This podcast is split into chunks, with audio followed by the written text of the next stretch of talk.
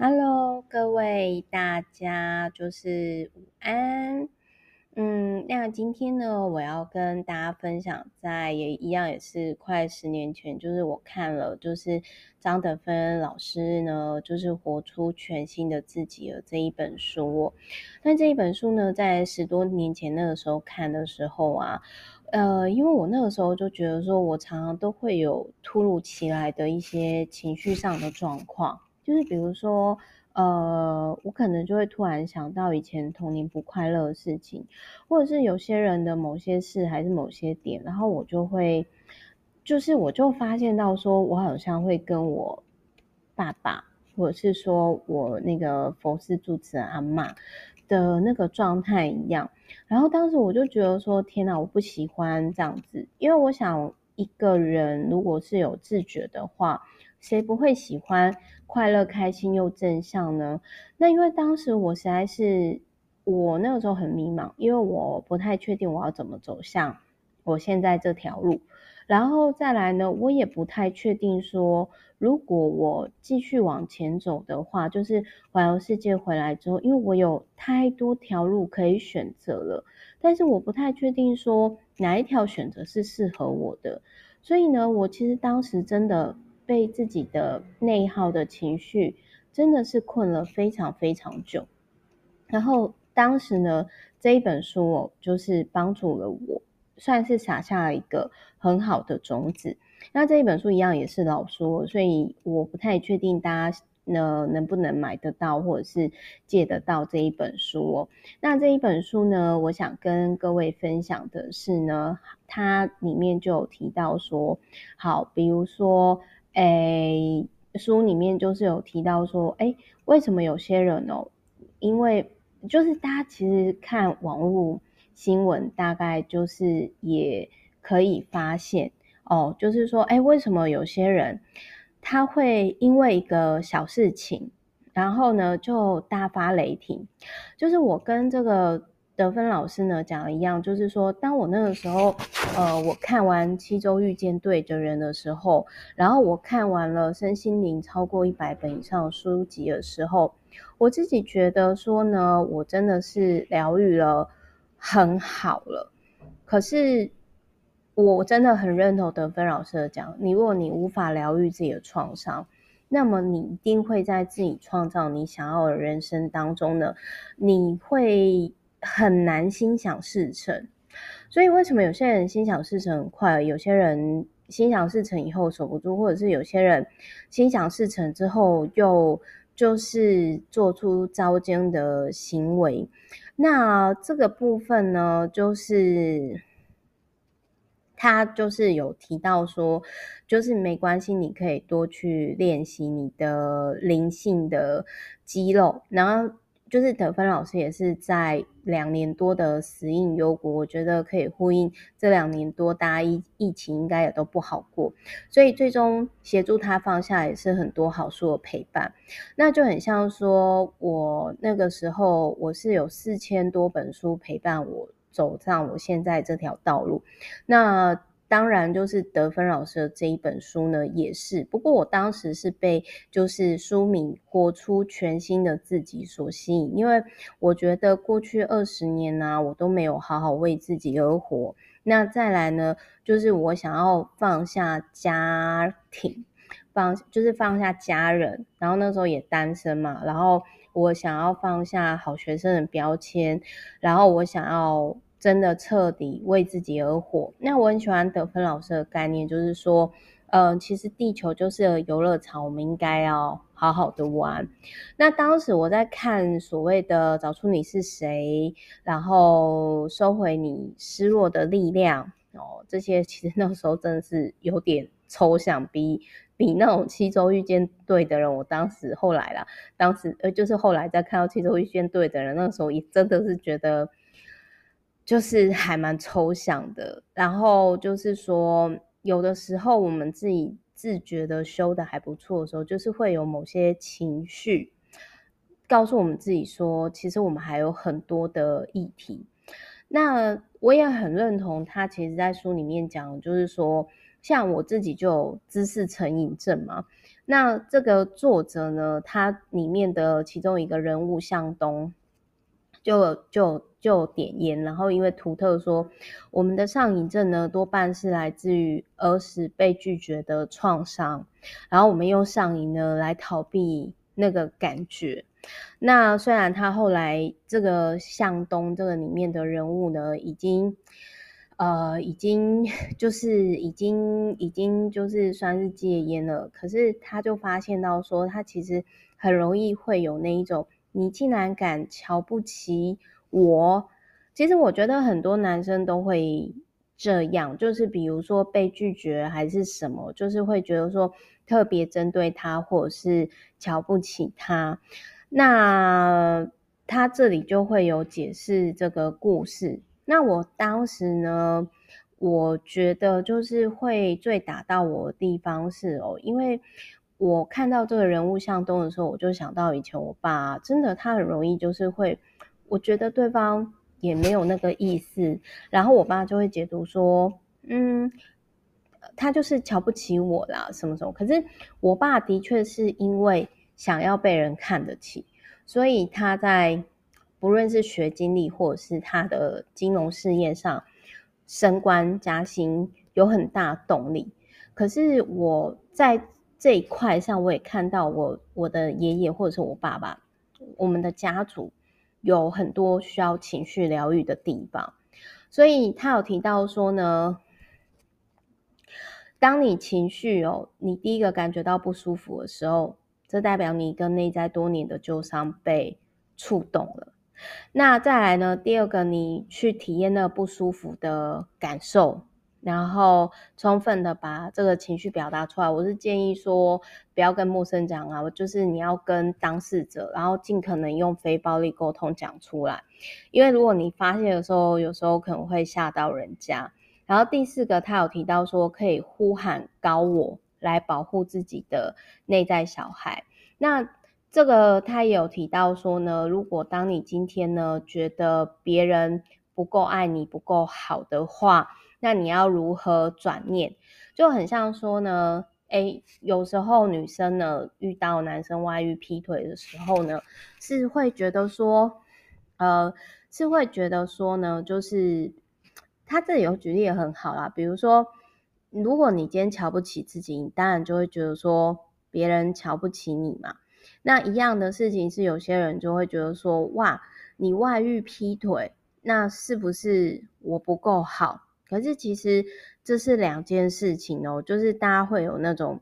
移情的移情的部分。然后它里面有提到一个个案，我非常有有有有共鸣，就是他有提到说呢，有些人常会抱怨小朋友生病，然后而且脾气很坏。那我想到呢，我以前就是这样的孩子。我是一个很聪明，然后一直拿奖学金的孩子。可是就我妈有印象而言，她说我小时候真的很难养，然后身体很不好，然后可能又是早产的关系，然后也因为我很聪明嘛，所以当我爸妈在教我的时候，我是那一种。脾气很，就是我会去纠正 diss 他们说，哦，这个这个应该是怎样，所以他有提到说呢，就是那个时候他们就有讲家族排列，就是女儿呢会像这种身体不好，然后脾气又差女女儿，在这个家族里面呢会有一些偏差的行为，是因为受到家族排列能量的牵引。然后他就有提到说，就是有些人可能行为会比较乖张，像我以前这也是情，就是行为比较乖张，就是可能也是我没有去看家族能量的这一块。然后反正他这里面呢，就是他是举个案的部分啦，但是。我我想要讲的是说，我在那个时候，我其实虽然说我一直到现在，我也是还是没有去学学习家族排列，但是我在当时，我很谢谢说德芬老师在这本书当中为我撒下一个是正派大方向的的，就是好的种子。然后他还有提到说，就是呃，你要如何跳脱受害者牢笼？你要如何从就是呃，就是从那个就是转念，就是从包袱的心理解脱。其实我特别喜欢的就是他有提到说，在宇宙世界里，你永远永远你都不会输，你永就是我们都是赢家的。我很喜欢这一种跳脱竞争思维的。这种想法，然后还有就是他有提到说呢，如何终结问题的根源，如何平衡男女的性质。那我今天我就突然间觉得说，哎，我十年了，我觉得我可以再重新的回顾去看这本书。那我那个时候，我记得我私书私下的时候，是那个时候我，因为我不太理解，就是我爸或者是。呃，我奶奶就是佛是住持的阿妈，就是我发现说，在某些领域上很厉害，不管男男女女啊，就是他们都很好强。然后有些人他前进的动力呢，是要被别人看得起。然后我当时其实我不是很能理解这种这种心态，因为就我来说的话呢，我我其实我想要成绩好，我不是想要人家看得起我，而是我想要自由啊，因为我知道。如果我考得好的话，那我就会有更多可以去跟对方谈判，就是应该也不能说谈判，就是说老师就不会管我嘛，然后我做什么就是都可以很自由自在啊，可以中午不睡啊，帮老师整理完资料之后去祈祷师弹钢琴啊，听修女讲圣经的故事啊，因为我是班长嘛，那。我我先讲一下，就是说我在当时不知道怎么做的时候，就是二零一二年那个时候，就是环游世界回来之后，我不知道我人生下一步怎么做的时候，我当时呢，我是参考德芬老师的，就是我当时我是参考德芬老师的，就是呃一些他他的生命历程，然后我做我可以做的，比如说那个时候我看到他是气管系毕业嘛。然后因为我是呃公管毕业，算是有点类似。然后我就看他后来跑去当记者、当主播。可是我当时我就觉得说，嗯，我记者跟主播不太吸引我，可能也不太适合我，所以我就我就先没有去做这个。然后他后来我就看到说他取得 MBA 学位，但是他在美国。然后我就想说，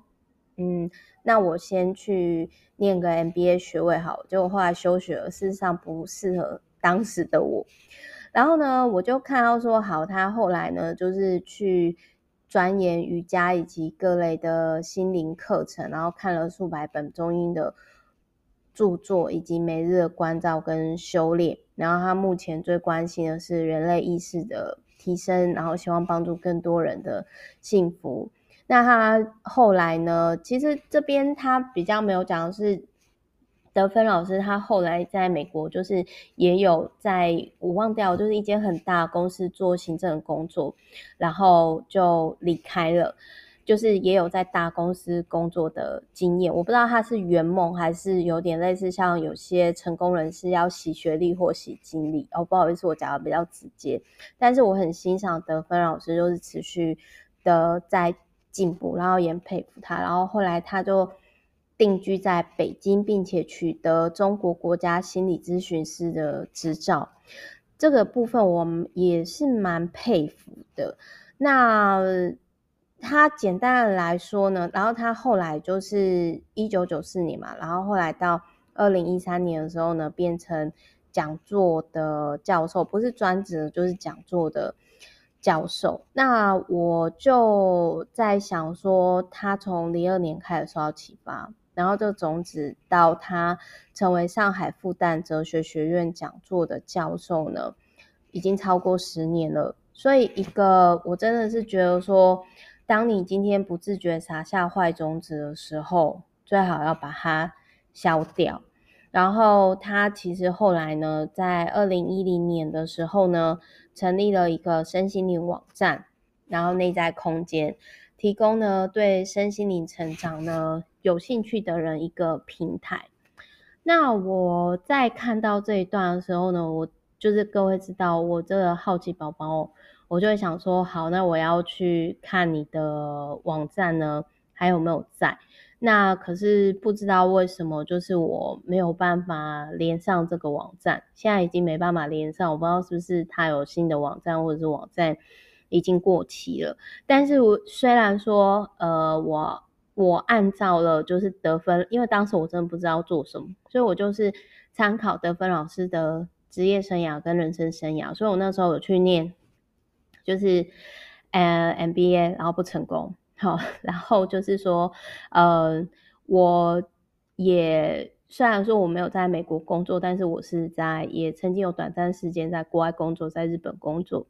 然后我我有类似像他看了几百本相关这个领域的书籍，可是我那个时候也还没有想要认真的练瑜伽，就是缘分还没到。但是我是透过阅读与实作，每天的关照跟修炼。那我一样呢，也是就是很重视。人类的整体的能量进化与提升，然后我可能没有办法像他一样，就是成为心理智商咨询，就是去去上那个生理咨，就是心理咨询师的执照。但是我也的确呢，因为环游世界的关系，我有成为就是呃文藻大学，我也曾经担任过专家协同教学的讲师，所以我然后后来就是也有出书，然后也有网站。所以我还是很谢谢呢，就是得分老师在我迷惘的时候，他的人生的经验以及他的书籍，就是带给我了一些启发，让我知道说我可以这样做。但是我没有全部成成功啦，就是说也有几个就很落差的，就是没有做得很好。比如说像 MBA，我后来就真的觉得哎、不适合，然后就休学了。然后还有我完全不会想要碰心理咨询师，然后那时候也没有想说要去考个。瑜伽证照这样，但是我永远很谢谢，就是得分老师呢，就是去让我理解到说，当我觉得有不舒服的感受的时候，其实是 我勾起了某些旧伤。那我必须要说，我的旧伤一直到现在还是很多，还是自我就是疗愈中。所以也因为这个原因，其实我不太敢结婚生小孩，因为我真的觉得说。如果像我一样是高敏感的小孩，我会觉得，我就还蛮担心我会复制，就是家，就是同样的模式，然后我这样我会觉得小朋友好可怜，所以我还在持续的探寻当中，然后也跟大家分享，就是如果华人正派的身心灵圈当中，我会推张德芬老师，他在。我很前期，很前期。如果你今天你觉得 Meta 可能在灵性上有给你一些启发，那我会说我很谢谢，是因为德芬老师。如果是如果如果是那个就是华人的部分，当然海外有很多啊，比如说什么关于能量，或者是说呃很很多人。都有给我正向启发，比如说当和尚遇到钻石系列都有。那我是真的还蛮谢谢说，谢谢德芬老师的这本书，当初在我身上撒下了还蛮正念的种子的。所以在